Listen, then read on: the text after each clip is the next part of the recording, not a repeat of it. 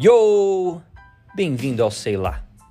Porque no final, você acredita?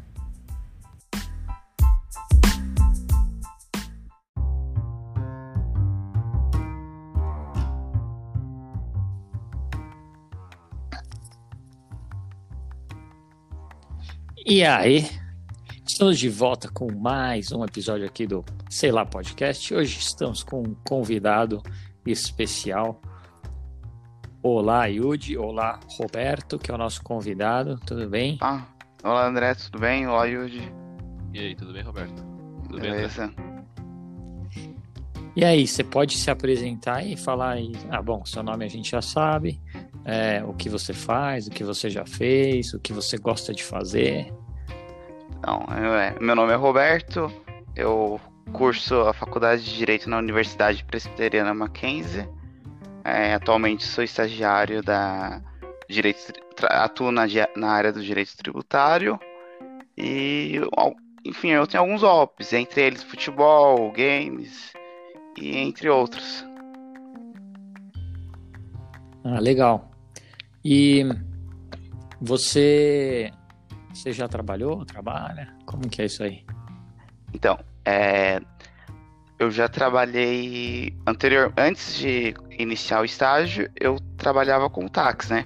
Como meu pai tinha, tem alguns táxis aqui na, na minha cidade, eu acabei pegando um táxi para começar a trabalhar, para não ficar parado mesmo, enfim.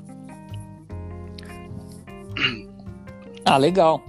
E pô, acredito que deve ter umas experiências aí interessantes, né, nessa parte aí do, do táxi. E você pode contar pra gente, não sei, algumas situações inusitadas aí que você lembra de, de cliente que você pegou? É assim, nunca teve uma situação muito inusitada. Acho que foi mais um- uma, uma experiência mesmo, um aprendizado, né? Porque antes disso, acho que eu tinha uma, uma certa. de- Ainda tenho uma, uma certa de timidez, mas antes eu acho que era, era um pouco mais tímido. Isso acabou me ajudando, né? No, pra me desenvolver. E você nunca pegou ninguém que, tipo, xingou, ficou bravo? Hum, situações assim que eu me lembre, não. Nunca ocorreu. Ah. E o que, que você aprendeu aí que acho que você pode compartilhar? Você acha que é um negócio que vale a pena hoje? Você tinha seu próprio táxi, é isso? Isso, exatamente. É, assim, vale a pena. Vale se você acha que tiver colocar nos seus objetivos todas as suas metas, ou enfim, trabalhar já ju- justamente para para atingir isso, você ainda consegue conseguir, ó, consegue algum uma rende, uma fonte de, de renda boa, né? Uhum. E... Mas aí chegou os aplicativos aí, né, Uber tal, hoje tem vários. Mas eu lembro que na época teve muita discussão, não sei se ainda tem. E como que isso foi enxergado assim pela classe? O É. pessoal mudou. Ah, É, ainda é uma questão polêmica, né? Por conta do.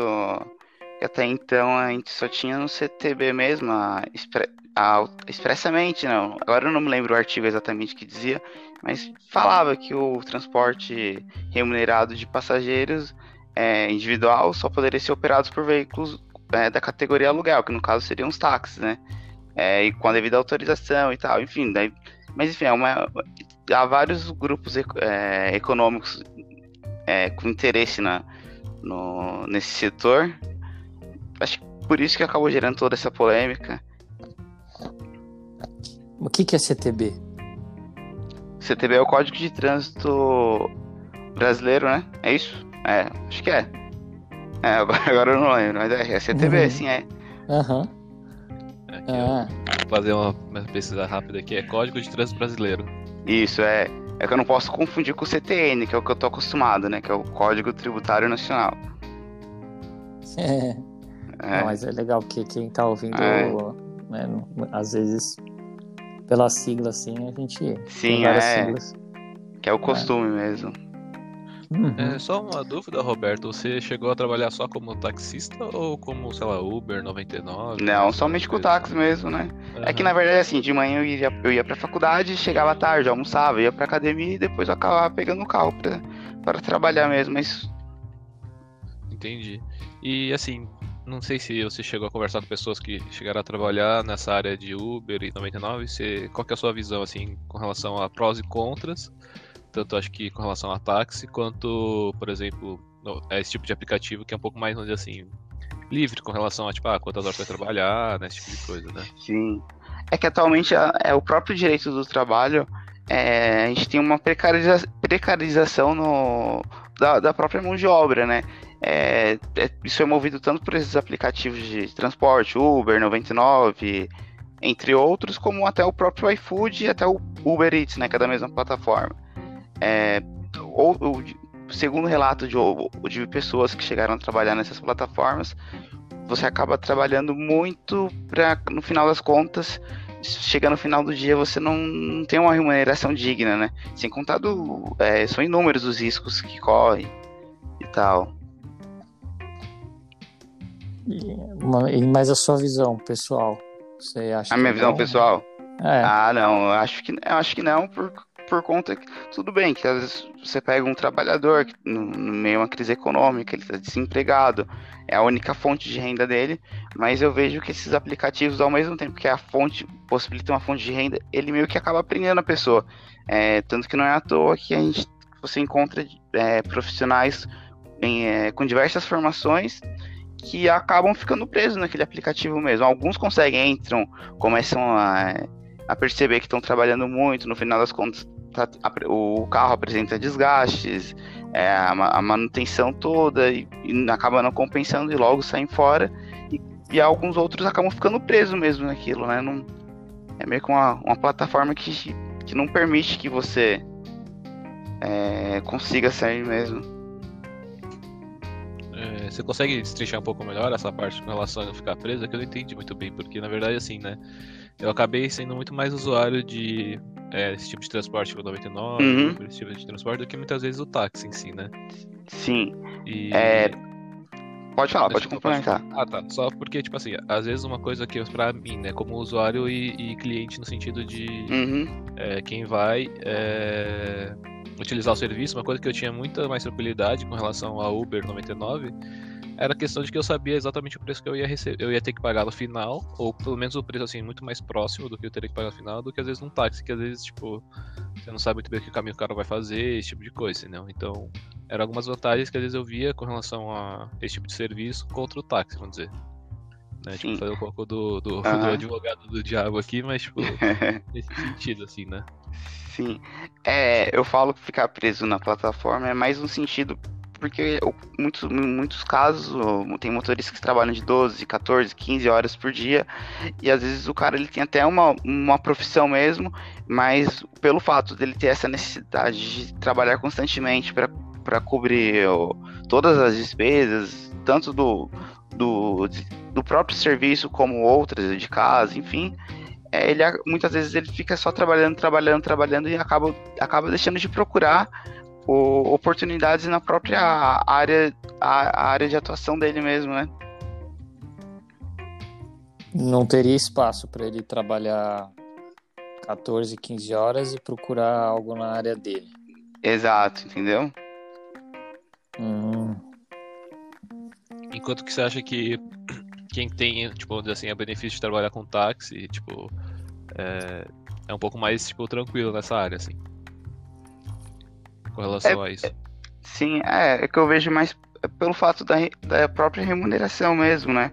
É, pelo fato do, dessas plataformas trabalharem com uma margem de lucro muito pequena, o, isso acaba não permitindo mesmo que o, o profissional tipo, ah, tenha a devida a, a horas de descanso, entre outros, né? Entre outros fatores. Mas, por exemplo, hoje eu acredito que, eu não sei como era antes, mas acredito que a maioria dos taxistas não tem seu próprio táxi. É a minoria que tem seu próprio táxi. para essa maioria que tem seu táxi hoje, com a concorrência dos aplicativos, vale a pena ainda? É melhor, na sua opinião, trabalhar como taxista? É que na verdade hoje é justamente o contrário, né? Hoje a maioria dos que continuaram são os donos dos próprios táxis. É, hoje em dia é uma minoria que acaba trabalhando é, em alguma frota, ou enfim, acaba alugando o táxi. Então, uhum. como, como que a maioria é dono do próprio carro, acaba tudo que, tudo, tudo que ela produz acaba ficando para ela mesmo, né? Ah, então a maioria, porque talvez a maioria dos que trabalhavam para a frota hoje foram para os aplicativos? É, teve, teve esses casos e ainda alguns acabam, acabaram conseguindo conquistar a própria licença, né? Uhum. Então, deixaram de ser ter aquele não, não necessariamente empregado, mas passaram agora a ser o, os próprios patrões. Né? Você acha que o fato dos aplicativos terem chegado facilitou para quem queria ter o seu próprio táxi? É, pelo fato que a. É, tal, talvez sim, por conta do valor da. Que, enfim, querendo ou não, acabava. Você poderia conseguir uma licença diretamente com a prefeitura, mas era um processo muito burocrático, demorado, e, e acaba, acabava existindo um mercado ilegal de venda de alvará, né? Então, esse mercado acaba. É, uma licença de táxi era em São Paulo mesmo, você tinha pontos uhum. que chegava a ultrapassar ali 250 mil reais uma, uma licença. Hoje, em geral, diminuiu o, o valor dessas licenças, né? Então, uhum. por mais que se você não quiser esperar uma todo esse processo junto com, com os municípios, você pode tá, estar adquirindo por esse meio, né? Uhum.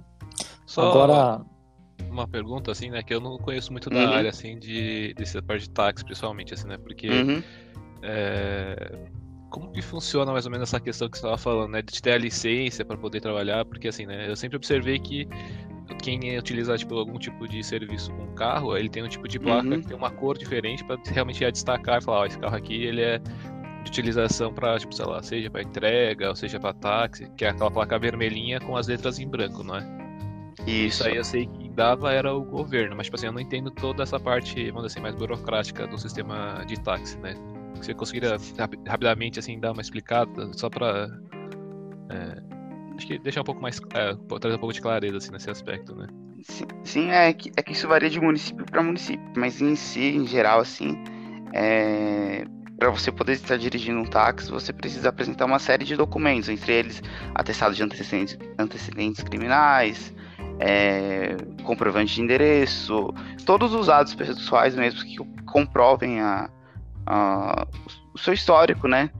Para mostrar que não é nenhuma pessoa que, que coloca em risco que coloca em risco os próprios passageiros e em algumas cidades eles exigem um, um curso que seja certificado pelo, pela Secretaria de Trânsito do município, né?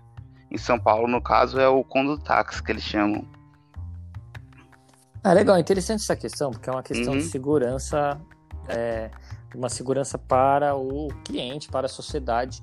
E, bom, tem esse processo que você contou pra gente, né, que tinha, uhum. né, do, dos taxistas, e também existe o mesmo processo, alguns mais, outros menos elaborados da, das empresas de aplicativo uhum. que entraram nesse mercado.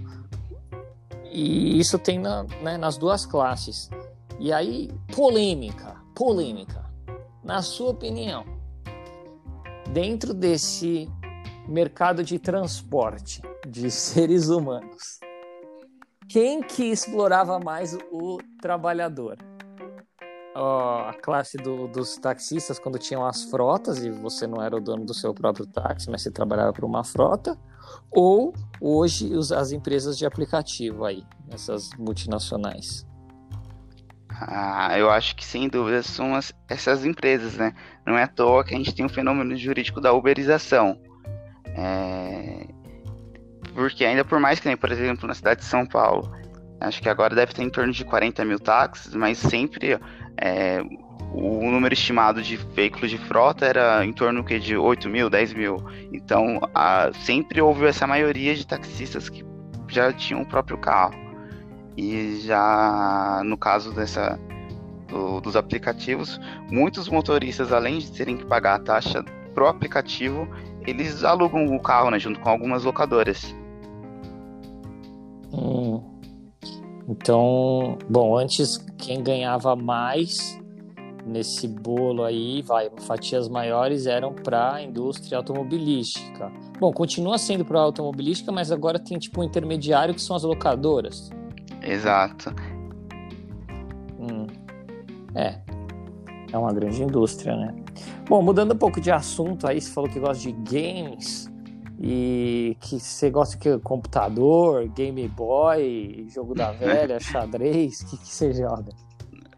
Antes, o meu, na verdade, eu comecei jogando meu primeiro jogo online foi no computador. Anteriormente eu jogava alguns jogos offline, PlayStation 1, PlayStation 2, até no Xbox 360. Mas quando eu tinha acho que uns 10 anos, eu comecei a jogar um jogo online da Level Up, o Grand Chase, eu não sei se vocês conhecem. Eu joguei por um tempo.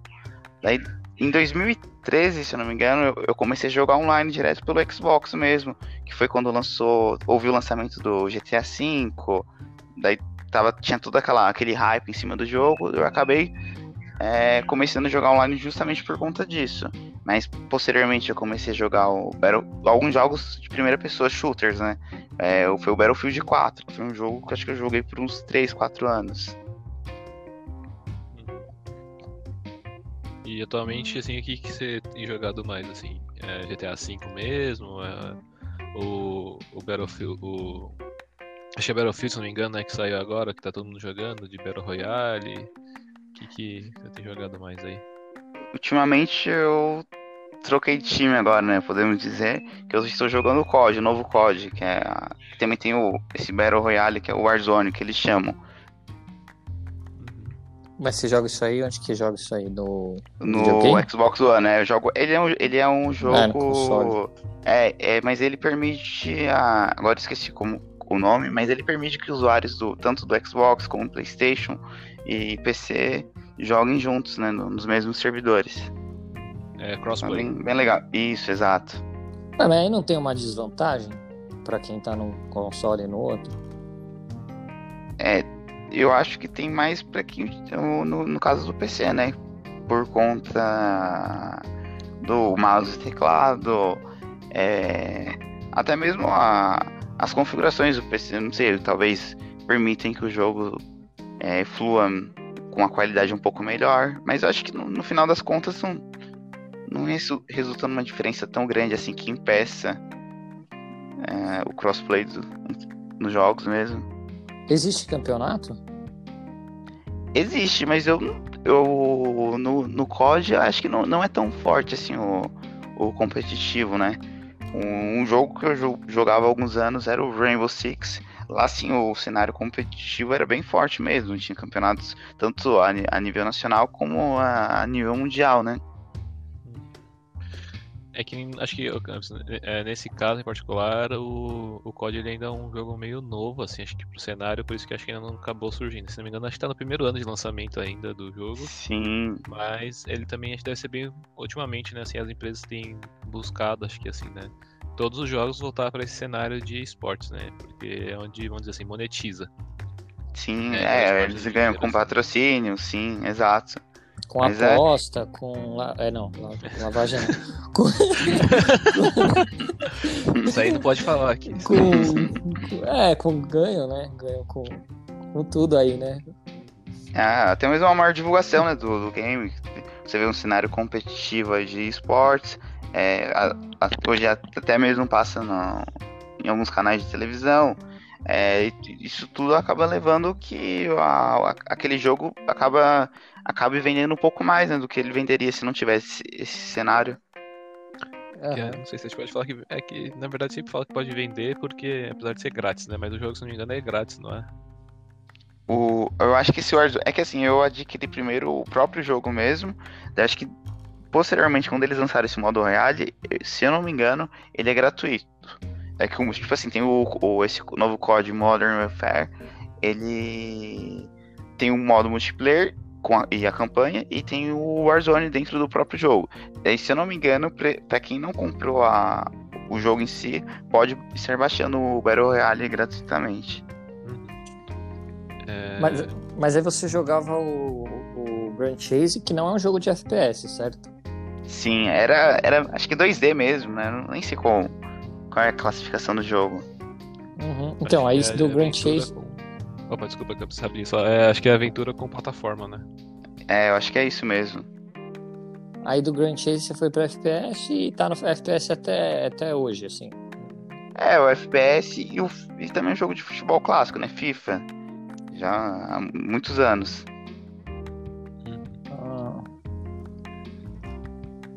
Ah, Mas, se eu tivesse que escolher hoje entre o FIFA e o COD, qual que você estaria mais propenso a, a, a escolher, assim? Olha, eu acho que o FIFA, porque jogando online no FIFA, eu sou um, acabo sendo um pouco melhor do que no COD. hum. Entendi. Você falou que jogava futebol também, né? Hoje com esse negócio da pandemia aí, não, não dá muito pra fazer esporte, né? É, é que pra falar a verdade, que desde o início da faculdade já que eu já eu acabei parando de jogar futebol com frequência, né? Que no, quando eu entrei no terceiro ano do ensino médio, eu deixei de treinar para poder focar no vesti- vestibular e desde então nunca retomei tipo aquela mesma frequência, os treinos e tudo mais.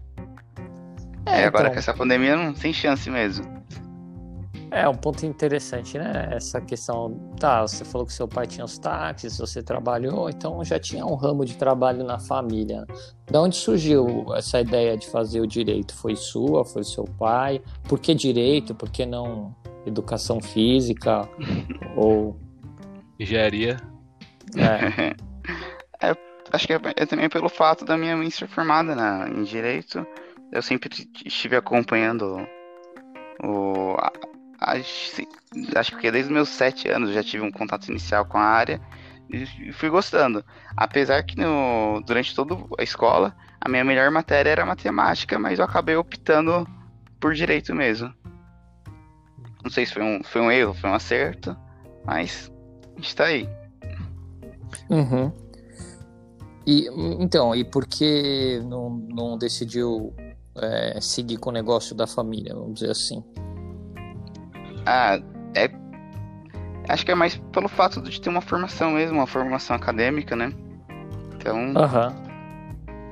é, talvez poderia ter optado pela medicina, é, a engenharia ou qualquer outro curso, mas acho que foi o direito que acabou me cativando mais. Até mesmo porque que nem a gente pega esses cursos de tecnologia, eu acredito que um estágio, um, na fase inicial de carreira, talvez eles ganham até mais que, um- que os próprios advogados. Mas se você pega no, no, no médio, no médio prazo ou longo prazo, a- o- os rendimentos financeiros de um, um jurista em si acabam sendo bem maiores do que do que na área da tecnologia. Não necessariamente maiores, talvez vai ter um cara na tecnologia que ele é muito bom, ele ganha muito, mas um jurista em si é, é- essa é a, a tendência, né? Uhum. É, de fato, a, o- a graduação né, no, no, no Brasil, né, a faculdade, ela é pô, imprescindível. É, é muito difícil conseguir algo razoavelmente bom sem você ter um curso superior no nosso país. E, ok, você fez a. Né, tá fazendo aí, cursando a faculdade e, e aí pretende exercer sua profissão nessa área e aí essa questão dos carros, do, do táxi e tal, pode ser um fator de segurança ou você pensa em como que você ou desistiu, né? Vai focar mesmo em uma só das duas? Como que é isso aí? Não, é, eu pretendo focar eh, no exercício da advocacia mesmo. O, um, não necessariamente somente no, no direito tributário, mas com, com foco na- no direito tributário empresarial, até mesmo porque eu, eu- o meu objetivo é, através do direito, conseguir me tornar um, um- um empresário em si mesmo, com outros investimentos, ne- negócios. Hum, entendi. Entendi. Muito bem, muito bom.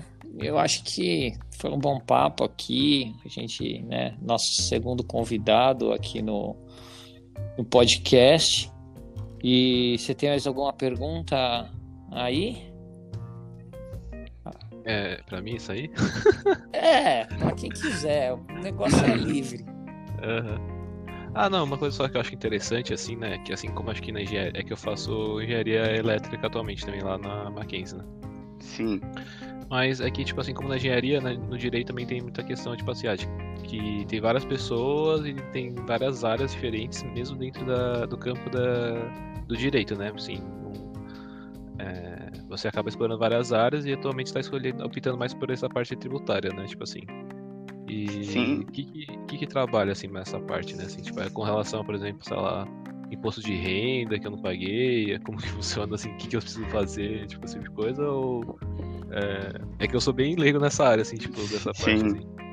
Ah, isso vai até, vai até é, autos de infração de um imposto de renda que você recolheu indevidamente, ou que na, su- na sua própria declaração você preencheu algum dado errado e por isso acabou gerando esse, é, assim, essa multa, esses autos de infração, até desde uma, uma o, que nem no próprio campo tributário do direito a gente tem duas divisões, que é o contencioso, que é essa parte mais processual em si, e o consultivo, né, que é você pode trabalhar com revisões fiscais, é, para checar se, um- se uma empresa, por exemplo, está realizando um recolhimento de determinado imposto, está recolhendo de uma forma, mas ela está deixando de observar que ela tem direito a algumas isenções, e, enfim, é uma área que pode gerar um proveito econômico muito gran- grande para o setor em- empresarial, né?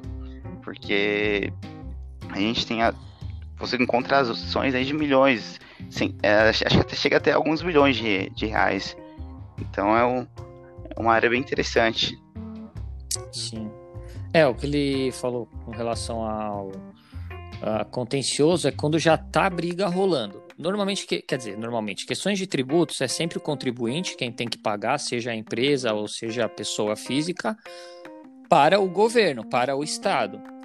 Então, quando tem já alguma briga que foi para a justiça, ah, não pagou, me deve tal imposto, ah, eu não, eu não devo pagar esse imposto aqui, esse é o, contencio, é o contencioso, é quando você já tem lá ah, na justiça o processo e tem que ir lá brigar por isso.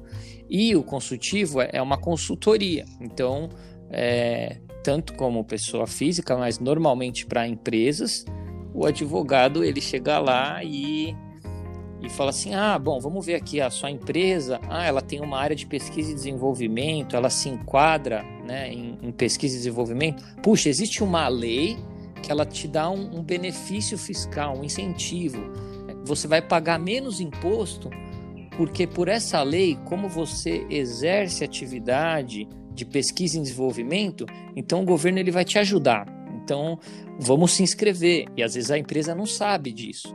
Então ela economiza um dinheiro importante para ela e isso quem faz é o direito tributário consultivo, que é só deixando um pouco mais claro, porque ele usou bastante Isso. termo técnico, né? É, Só para deixar mais. fica tudo mais claro. Mas obrigado, André. É, é nóis. E... Mas é isso então, acho que obrigado aí, valeu. Eu que agradeço pela. É uma honra estar participando. E aí a gente fica ligado pro próximo episódio. Acho que de costume aqui já começou no passado, até desculpa porque eu falei, vou deixar uma música para vocês, porque eu achei que dava para colocar e não dava, mas acho que fica a ideia de dar sugestão. Então a sugestão de música de hoje, você joga aí no YouTube, joga onde você quiser, é uma música que chama como que fala mesmo? E Você que viu lá no Google a Não, pronúncia velho, certa? E aí, velho? Não, fala aí, velho. É. É. Al- Autumn? Não era isso? Autumn, É, é folhas do, de outono. Autumn, Autumn Leaves. É um clássico, é um jazz. E tem várias versões. Qualquer uma é muito boa. Então vocês escutem aí. Então ficamos por aí. Um grande abraço. Falou. Até mais. Obrigado, hein? Falou, tchau, tchau.